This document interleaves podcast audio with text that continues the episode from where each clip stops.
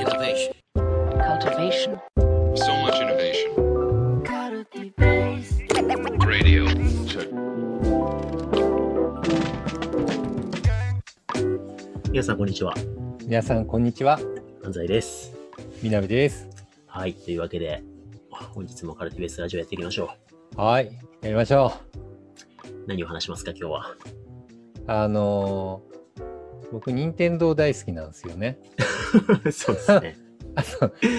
めっちゃ好きですよね。そう。任天堂めっちゃ昔から、け結構本当に昔から大好きで、うんで、なんかこう、なんだろう。ファファミコン、ファファミコンカタログみたいなの僕持ってるんですよ。ファミコンカタログ？そうそう。任天堂がファミリーコンピューター時代うん。から、なんかどういうファミコンのソフトを出していっているのかみたいな解説が書かれてるて、ー、すげえ。でそうそれ大好きでめっちゃいつも見ちゃうんですけどえそう。なんかその任天堂のなんかクリエイティブ魂というかなんで任天堂は常にあんなに、まあ、最近で言うと「あつ森」とか話題になったりとかね「リングフィットアドベンチャー」とか、ーまあ、ちょっと前に「スプラトゥーン」とかいろいろあるじゃないですか。はいああいうイノベーションの源泉を探るみたいな話をしつつ、なんか先生に振ろうと思ってた。雑な進行。アジェンダ雑じゃない？なんか、なんか話して振るっていう。まあ、でも分かりました。ぜ前編、前半がねなんか話して、ね後半俺がなんか振られるんだね。そうそうそうそうそう。いやいや、言うだけ優しいですよ。そうですね。わかりました。振られることは分かった。はい。あの、でね、あの、そその中で特に話したかったのが、任天堂の考え方、思想に、哲学に、えっと、枯れた技術の水平思考っていうのがあるんですよね。はい。枯れた技術の水平思考。そうはい。枯れた技術の水平思考。まあ、なんか、枯れた技術を水平横転、用何かに違うジャンルにしていきながら、イノベーションを起こしていこうぜ、みたいな考え方なんですけど、はい。あのここれ結構検索すると出てきたりとかするんですけど、あの最初にアテンションすると枯れた技術っていうとなんか古い技術みたいにイメージするんですけど古い技術って意味じゃないんですよね。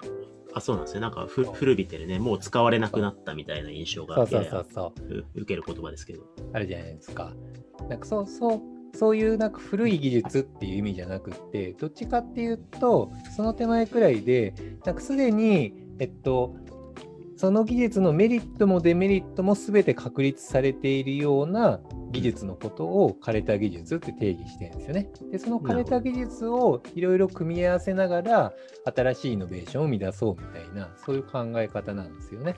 た例えばうんあのここれを提唱したのが、えっと、横山軍平さんっていう、まあ、任天堂の開発者の人なんですけれども、うんいわゆるゲームウォッチとかゲームボーイとか開発された方ですよね。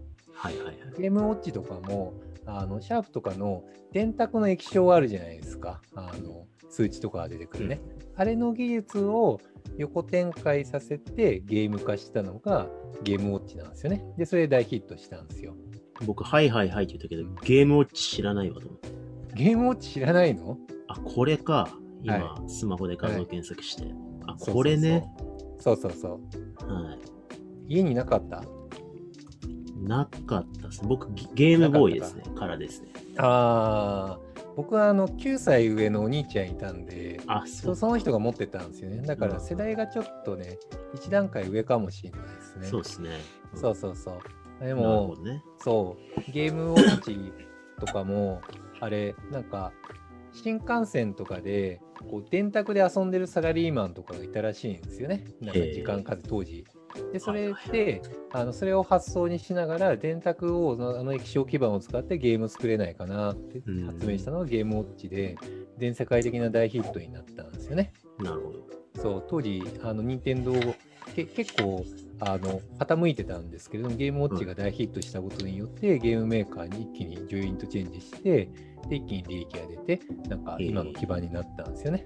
えー、とか、なんかゲームボーイも白黒の液晶基板を利用してやってたりとかするんですけど、そのアイデンティティが結構生きてて、例えばあの集まる動物の森とかもシステムだったりとかああいったのすごいシンプルで面白いんだけど使ってる技術自体は結構昔の技術なんですよね。うんうんとかあのリングフィットアドベンチャーとかもこの中で運動できるからすげえ流行ったけど、あれってまあ輪に対してさあの360度こう検知できるやつうんうんうん。をコントローラーを設置して、でそれで位置を検知して、新しいユーザーインターフェースを開発して、まあ、運動をしたら、なんかインタラクションが画面上に起きて、うんで、なんかゲーム的に運動ができるみたいな、そういうゲームじゃないですか。だはいはい。から、技術自体はもともとあるやつを使ってるんだけれども、新しい遊びの提案をすることによって、うん結果的にイノベーションが起きて大ヒットになってるんですよね。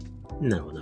そうですね。イノベーションそう、なんか、任天堂の、えっと、か、考え方として、やっぱり遊びである以上、今までになかった新しい遊び方の提案しないとダメじゃんみたいな考え方があるらしくって、僕、任天堂の人じゃないから、あるらしいとしか言えないけど、あるんでとは言えないんですけど、はいはいはい。そこから逆算して、あの枯れた技術を使いながら水平していって、なんか新しいイノベーティブなものを作り上げていくっていうことが結構あるんですよね。これがないと、なんか新しい技術みたいなのが出てきたときに、それに飛びついて、それをとりあえず実装しようみたいな感じになっうんうんて、なんか How のための How みたいになっちゃいがちなんですよね。うんだそれが、なんか、そ組織的なカルチャーに、枯れた技術の水泳思考みたいなのが、なんか、クリエイティビティの源泉になっているのが、任天堂の圧倒的な強さっていううんのがあるんですよね。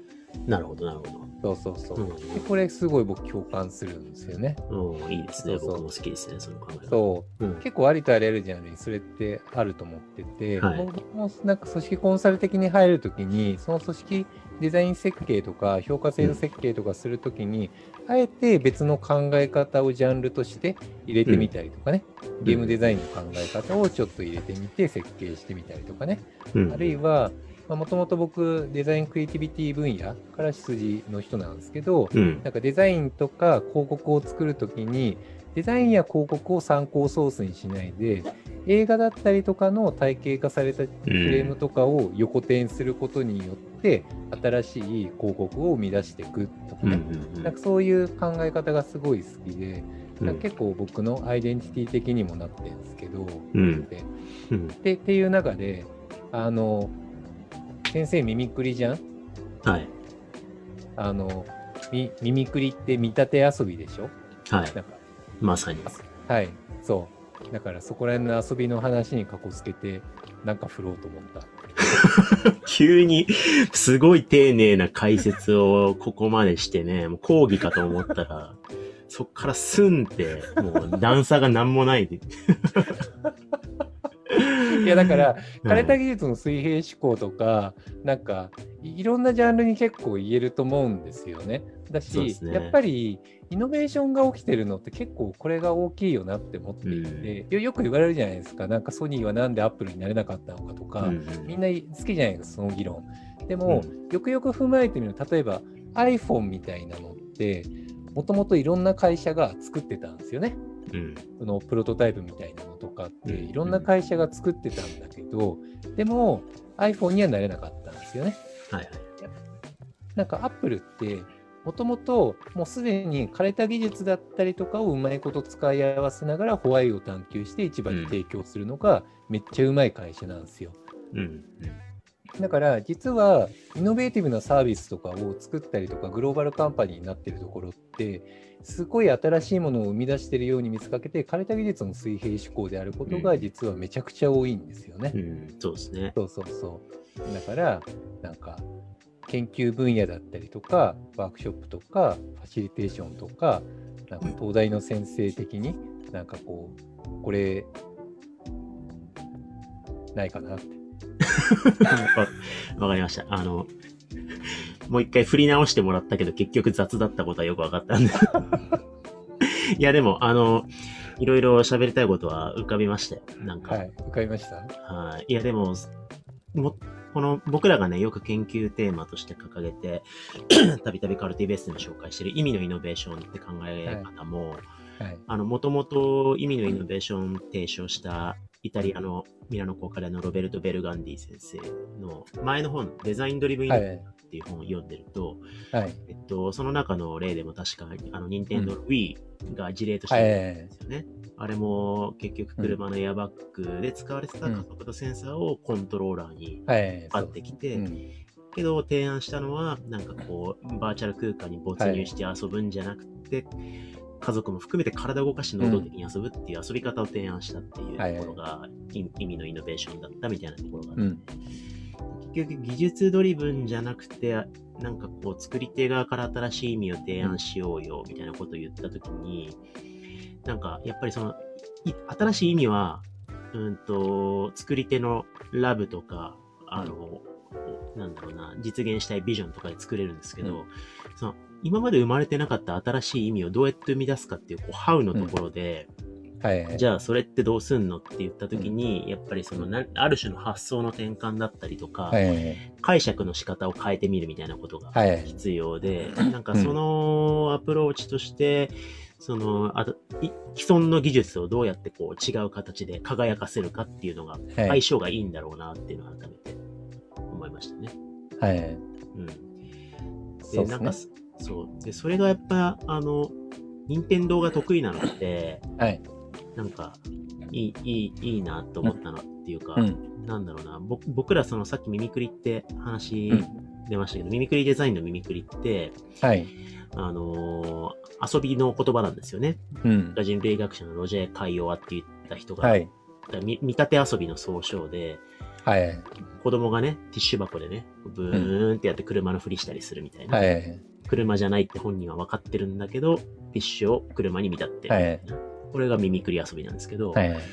なんかそういうあるものを別の角度から捉えたら、こうなるんじゃないって、なんか、要は根源的に遊び的であり楽しいんはですよ。い。はい。